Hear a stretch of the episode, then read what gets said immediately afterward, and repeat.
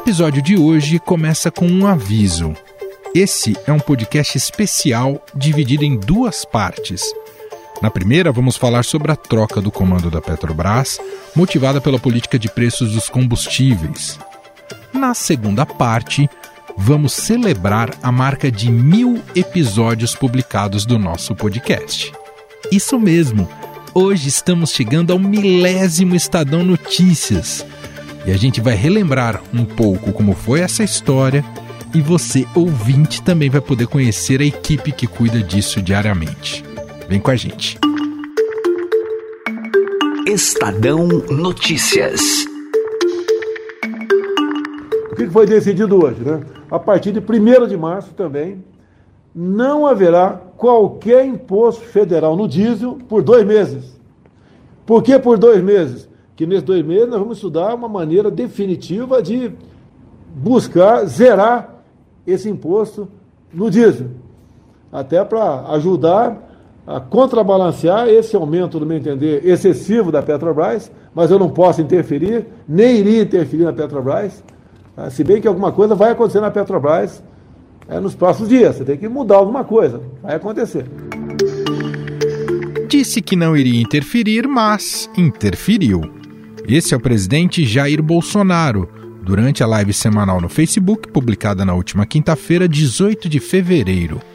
Em jogo está a política da Petrobras em relação ao preço dos combustíveis. Os aumentos têm sido constantes, em conformidade com a volatilidade do preço do petróleo no mercado internacional. Só nesses primeiros dois meses, o óleo diesel já acumula alta de 27,5% e a gasolina 34,8% pressionado pelos caminhoneiros, que é uma importante base de apoio do presidente, Jair Bolsonaro anunciou que a partir de 1 de março não haverá qualquer imposto federal sobre o preço do óleo diesel. Atualmente, os tributos federais que incidem sobre o diesel são PIS, COFINS e CID. Além da promessa de alívio, Bolsonaro, naquela mesma live, passou a rifar o até então presidente da estatal, Roberto Castelo Branco. Você vai em cima da Petrobras, ela fala, opa, não é obrigação minha. Ou como disse o, o presidente da Petrobras, a questão de poucos dias, né? Eu não tenho nada a ver com caminhoneiro, o aumento do preço aqui não tem nada a ver com caminhoneiro. Foi o que ele falou, o presidente da Petrobras. Isso vai ter uma consequência, obviamente, né? Não demorou muito para a ameaça virar realidade. Na noite de sexta-feira, o governo federal já anunciou a saída de Castelo Branco. Em nota, o Ministério de Minas e Energia confirmou a indicação de Joaquim Silvio Luna para o cargo de conselheiro de administração e presidente da Petrobras. Silvio Luna é general, foi ministro da Defesa entre 2018 e 2019 e atualmente é presidente da Itaipu. O Conselho de Administração da Petrobras ainda precisa aprovar o nome indicado, mas o governo tem maioria no colegiado. E para analisar mais essa troca de comando na Petrobras, convidamos aqui a editora do broadcast, Silvia Araújo.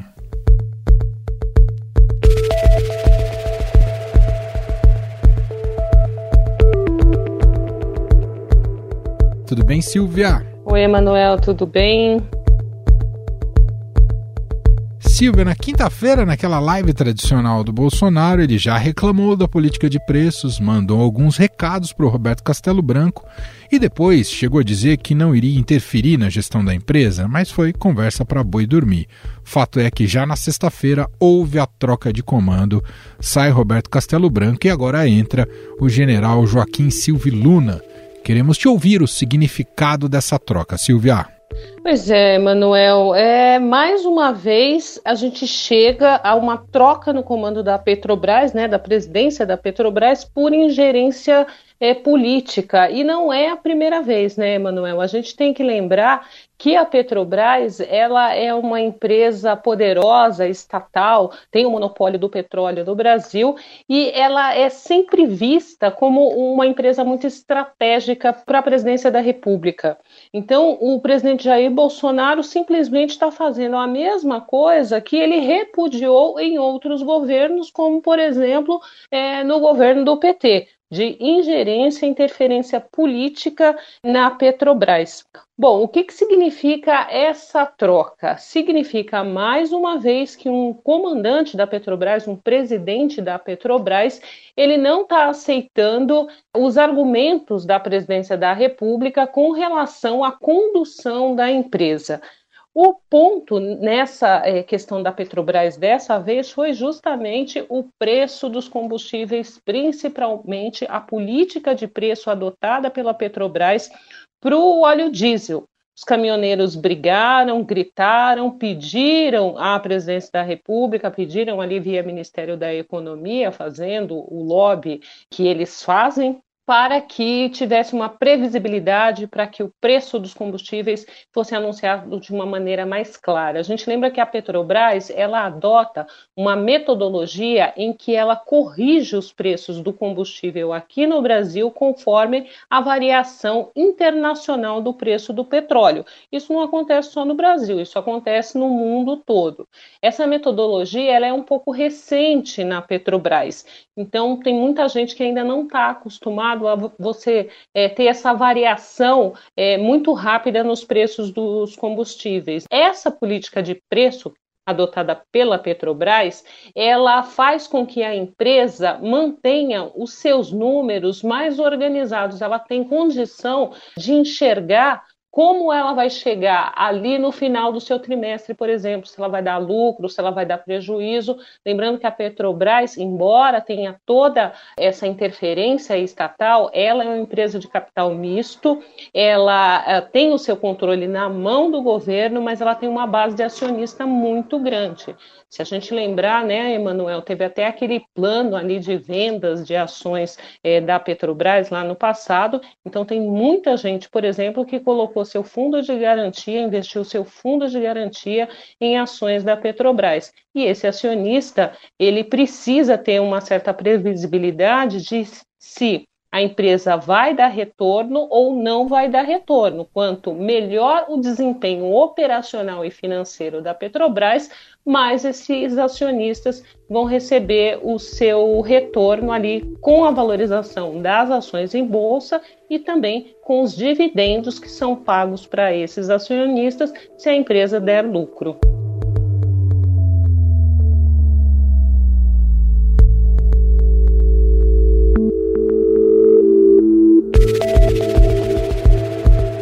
Silvia, como é que o mercado vai enxergar essa troca a partir de agora, nessa segunda-feira? A gente já viu na, na última sexta, as ações caíram bastante. Essa semana tem de ser de mais prejuízos para a Petrobras diante do que motivou a troca da presidência? Tudo vai depender de como esse investidor vai entender é, daqui para frente como é que fica a questão operacional da Petrobras e como vai se desenrolar essa questão também da política de preços, né, Emanuel? Uhum. Porque foi o que motivou é, aí a, a indicação de um novo presidente para a estatal do petróleo brasileiro. A gente tem que lembrar, Emanuel, que esse nome ele precisa ser referendado pelo Conselho de Administração da Petrobras, que vai marcar uma reunião para referendar o nome ou não. É lógico que vai acabar referendando, uma vez que a maior parte do Conselho da Administração também é composta por integrantes do governo. Silvia, te fazer uma última pergunta. Bolsonaro nunca foi um liberal por convicção, né? Ele pegou carona no liberalismo, especialmente ali do Paulo Guedes, que virou seu posto Ipiranga, e isso é, tornou, digamos, a sua figura política factível para o mercado, para os empresários, enfim, isso o ajudou a ser eleito em 2018. Essa decisão tomada agora, né, depois da live, a decisão, a pressão, a ingerência, a troca na presidência da Petrobras, afasta demais, ainda mais o Bolsonaro de um suposto liberalismo, mas coloca em xeque mais uma vez. É, é mais um sinal de enfraquecimento do Paulo Guedes, Silvia? Ah, com certeza, Emanuel, com certeza. O quem sai perdendo com essa confusão toda aí que foi criada mais uma vez pelos caminhoneiros, que da sua parte eles também têm uma, uma reivindicação justa, né? Mas não é com uma interferência direta do presidente da República numa empresa que isso vai ser resolvido. Então, isso teria que ser sentado, conversado, tem outras formas é, de se resolver um problema que a gente também aqui tem que lembrar que os caminhoneiros são muito necessários no país, é uma classe que está aí brigando também pelos seus direitos, é uma conversa é, mais ampla, uma conversa com outros setores poderia ter tido um desfecho é, menos traumático do que a demissão do presidente da Petrobras, traumático principalmente para o ministro Paulo Guedes, como você bem colocou é mais uma situação ali complicada para o ministro Paulo Guedes, que só tem se enfraquecido ao longo desse governo, né, Manuel? Se a gente é, for olhar um pouquinho para trás, nesses dois anos e pouquinho né, de governo é, Jair Bolsonaro, o ministro da Economia, Paulo Guedes, colecionou várias derrotas, né? entre elas a gente tem aí que não conseguiu até hoje fazer a privatização da Eletrobras. A única vitória colhida até agora foi a reforma da Previdência. Se você me permite, Emanuel, claro. mais uma questão é, com relação ao ministro Paulo Guedes, vai ao encontro aí do orçamento da União de 2021 que sequer foi aprovado na comissão mista de orçamento, e agora o ministro Paulo Guedes está tentando ali uma equação junto uh, à sua equipe econômica para abrir espaço para um auxílio emergencial. O contraponto que a gente faz aqui é que no mesmo momento em que o presidente Jair Bolsonaro declara que vai isentar piscofins que significa renúncia fiscal menos receitas para os combustíveis. Enfim, a equação não fecha, né? Muito bem, Silvia Araújo, editora do Broadcast, gentilmente batendo esse papo aqui com a gente uma semana que promete demais. Muito obrigado, viu, Silvia? Até a próxima, Emanuel.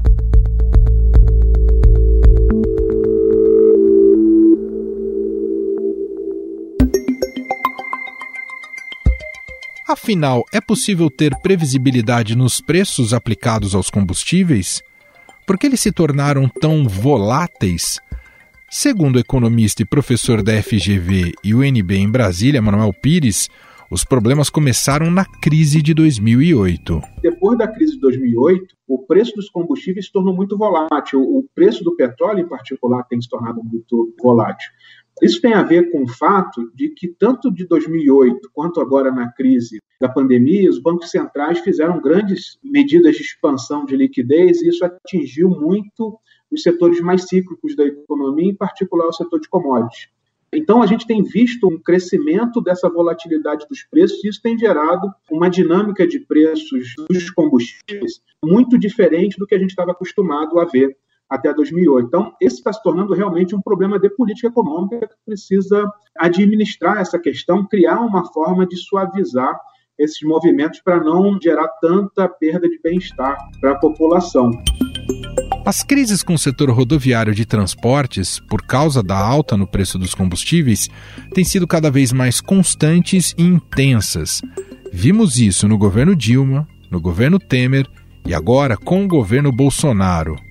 Para Manuel Pires, o Ministério da Economia precisa agir e pensar numa política a longo prazo. O papel da política econômica nesse caso é atenuar a volatilidade, não necessariamente interferir no patamar de preço, porque nós estamos falando de um mercado que é um mercado poluente. Então, se você cria muito subsídio para esse mercado, você acaba induzindo a adoção de tecnologias poluentes ao invés de substituir tecnologias poluentes por tecnologias mais limpas.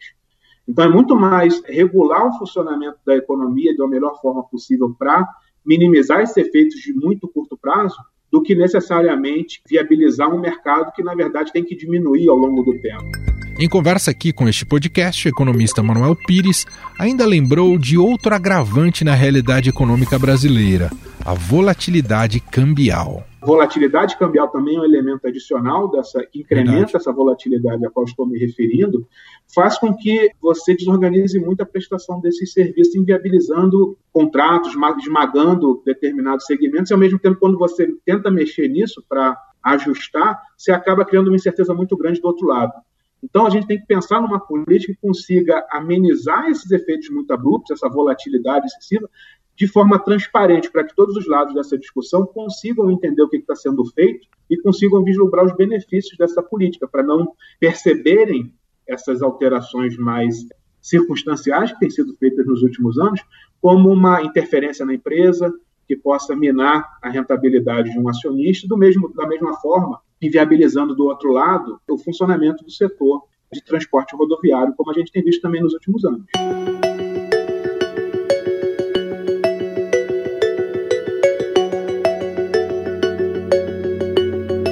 Como contamos lá no começo, essa é uma edição muito especial do Estadão Notícias.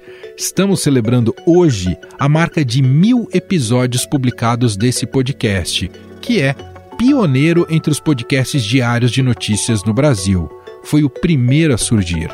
Hoje, eu, Emanuel Bonfim e a equipe que faz esse programa relembra um pouco da nossa história e de como ela se entrelaça também com a história recente do nosso país. Em 10 de abril de 2017, fizemos a nossa estreia. Já havia ali a ideia de informar, mas principalmente oferecer uma análise dos principais assuntos da semana. A nosso favor, tínhamos aqui no Estadão toda a expertise da Rádio Eldorado. E aí, você está com a gente desde o começo? As principais notícias do Brasil e do mundo. Política, economia, esportes, cultura. Informação com a credibilidade do maior jornal do país. Estadão Notícias.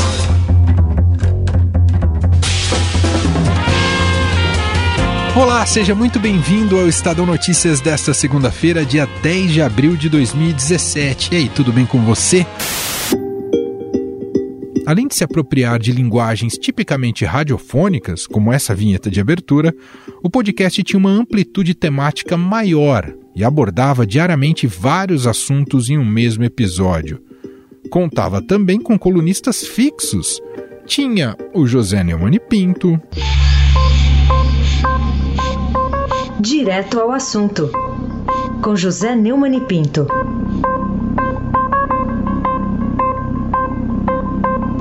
e a Andresa Matais. Coluna do Estadão, com Andresa Matais.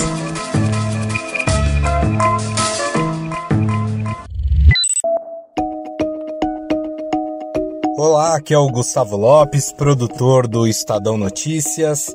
Acho que o mais interessante é que o Estadão Notícias ele surge em um momento em que aqui no Brasil você não tinha um podcast analítico das notícias do dia, do hard news. Você tinha alguns podcasts que retratavam, faziam um resumo daquilo que tinha acontecido no dia, mas o que se aprofundava em cima de uma notícia o Estadão Notícias foi um dos primeiros, com certeza. Você tinha já esse produto muito consolidado lá fora, com uma audiência grande, mas aqui no Brasil você não tinha esse produto que desse esse passo a mais, o algo a mais além da notícia para quem estava ouvindo, né? E o grande desafio de se produzir um produto como esse, e isso para quem acompanha o Estadão Notícias desde o início pode perceber, é que o podcast é um organismo vivo, então você sempre tem que adaptá-lo, modificá-lo,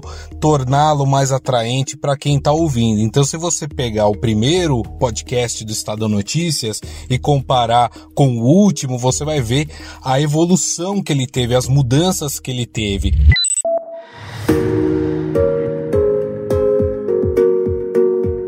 De fato, nosso podcast mudou muito até aqui. O formato foi passando por várias adaptações até chegar ao que temos hoje, com uma lógica mais narrativa, digamos assim. Mas uma coisa é certa: de lá para cá, não faltou assunto. Então, logo o Estadão divulgou a lista, foi o pega para capar no Congresso, saiu todo mundo correndo, todo mundo ligando para os seus advogados. Ontem, o juiz Sérgio Moro decretou que o petista se apresente à sede da Polícia Federal em Curitiba até às 5 horas da tarde de hoje. A ação rápida da justiça em colocar Lula atrás das grades surpreendeu a todos, especialmente os advogados dele. Que papel pode ter Lula daqui para frente na política brasileira? Ele unirá a esquerda na oposição a Bolsonaro? Como ele mexe com o mundo político? Apesar de constitucional, Não é uma aberração um ministro do Supremo Tribunal Federal assumir a presidência do país? O Ministério da Saúde informou a existência de nove casos suspeitos em seis estados brasileiros, mas sem confirmação. Ficamos com nove casos suspeitos, sendo um em Minas Gerais, um no Rio de Janeiro, três em São Paulo, dois no Rio Grande do Sul, um no Paraná e um no Ceará.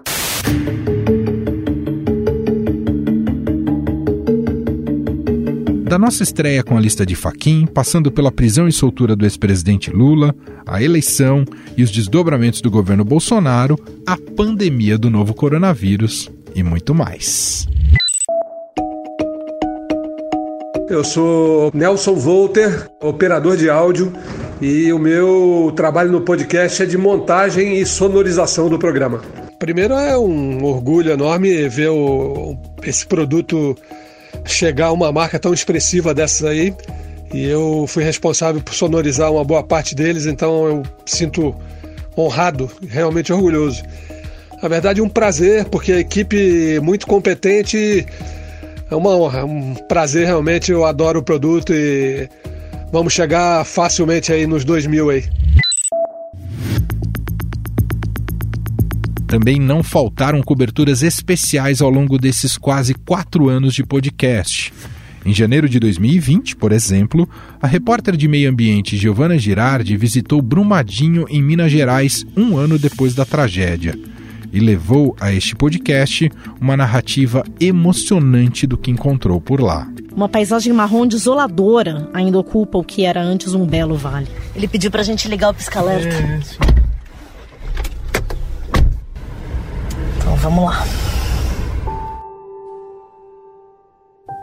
Passado um ano da tragédia, os helicópteros já não são mais tão frequentes em Brumadinho. Por outro lado, um barulho que se ouve constantemente é o das máquinas e caminhões que fazem os mais diversos tipos de obras para recuperar a cidade.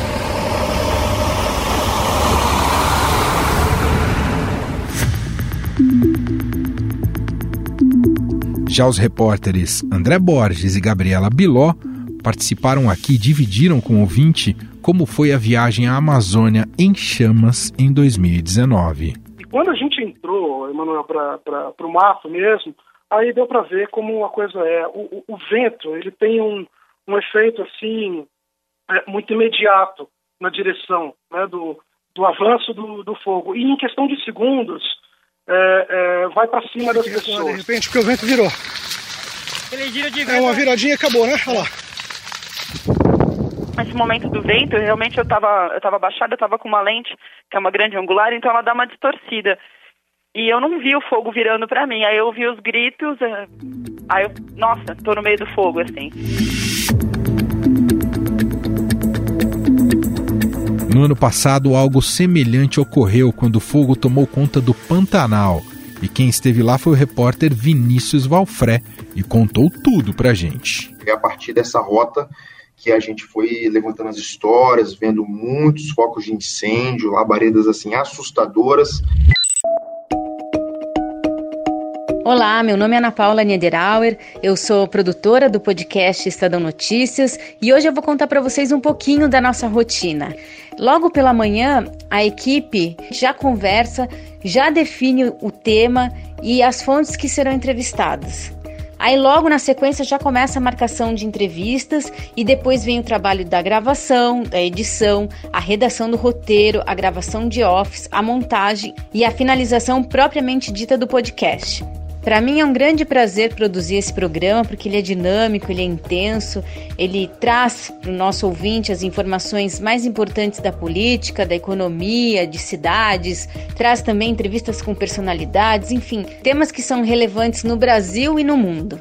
Sou muito grata por fazer parte dessa equipe e deste programa que hoje comemora mil podcasts. Vida longa ao Estadão Notícias.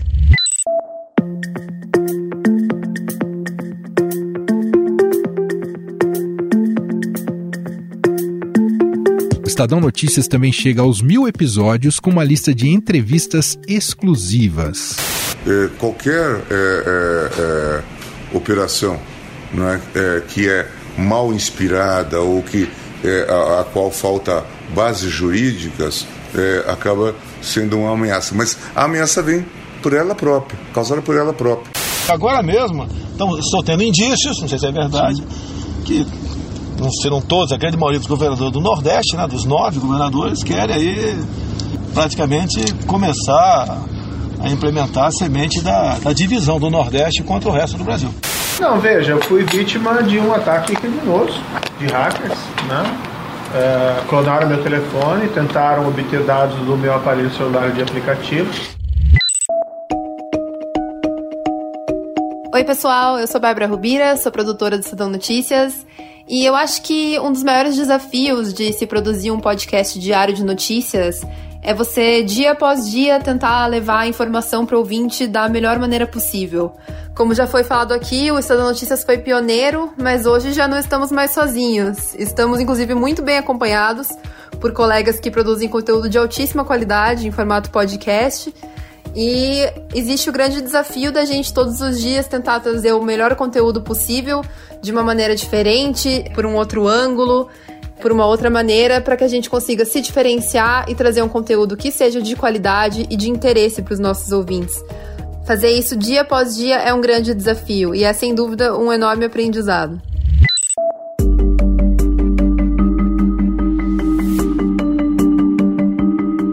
Dos quatro anos de podcast, esse último que passou de 2020 foi em meio à pandemia. Em março, quando o Estadão colocou os repórteres em home office, a gente ainda estava descobrindo como daria certo trabalhar com áudio à distância. Mané, faz um favor para mim. Quando você chegar, você faz o login no meu computador, eu vou te passar login e senha por mensagem. É para eu poder fazer o acesso remoto aqui de casa. Aí, cidadão da Moca, eu abri seu computador aqui. Precisa ligar o TeamViewer ou ele já está funcionando? Não, é só ligar, já tá funcionando aqui. Obrigado, viu? Abraço.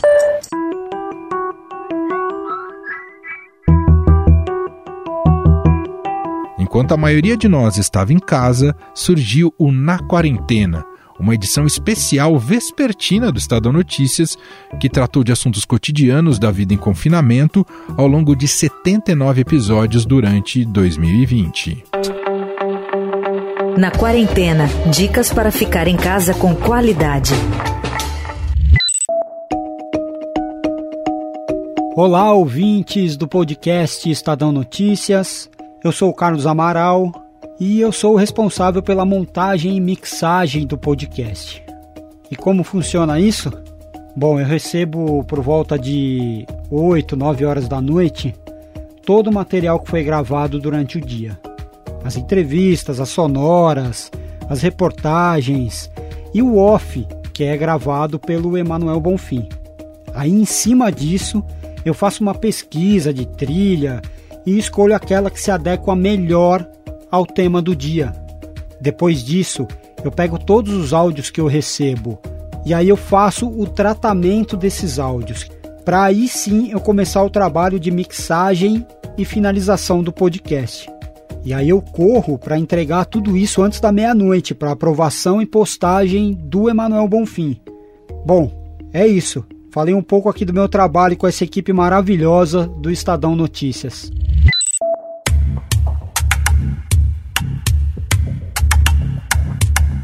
E quem nos acompanha todos os dias talvez tenha percebido uma novidade. A partir de hoje, Estadão Notícias está de cara nova Hoje é a estreia da nova arte do nosso label, aquela capinha que aparece nas plataformas onde você ouve o podcast.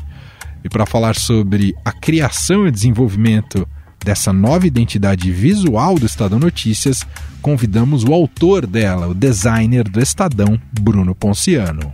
Agora na capa a gente tem essas barras que formam as ondas sonoras, que na verdade é uma representação visual de que mostra a frequência do som.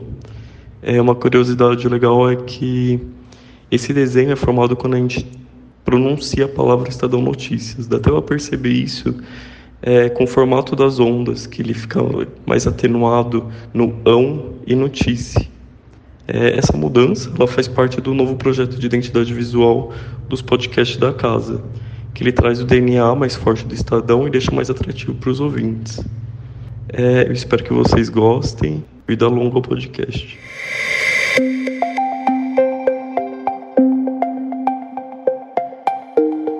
Chegamos a este episódio mil com a mesma disposição em que fizemos o primeiro podcast. Não só entregar um produto de alta qualidade jornalística, mas que ele seja sempre capaz de te surpreender. É um extenuante e divertido trabalho de depuração e linguagem, o que nos faz estar aqui todos os dias, além do compromisso com a melhor análise possível, é criar, a partir dos múltiplos recursos do áudio, as narrativas mais impactantes. Assim entendemos o Estadão Notícias e assim miramos mais alguns milhares de episódios. E antes de fechar, quero agradecer a equipe que se debruça por ele todos os dias e que hoje você pode conhecer um pouco melhor cada um deles, a voz deles. Mas agradecer especialmente a você que nos ouve na sua plataforma preferida de podcast. Sem dúvida, foi você que permitiu que isso ganhasse corpo, voz e notoriedade. Um imenso e sonoro obrigado.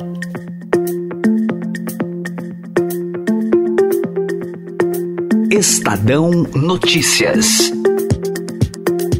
E este foi o Estadão Notícias de hoje, segunda-feira, 22 de fevereiro de 2021. A apresentação foi minha, Emanuel Bonfim. A produção e edição, Bárbara Rubira, Ana Paula Niederauer e Bruna Camargo. A montagem é de Carlos Amaral, diretor de jornalismo do Grupo Estado, João Fábio Caminoto. Escreva pra gente, podcast.estadão.com. Um abraço para você, uma excelente semana e até mais.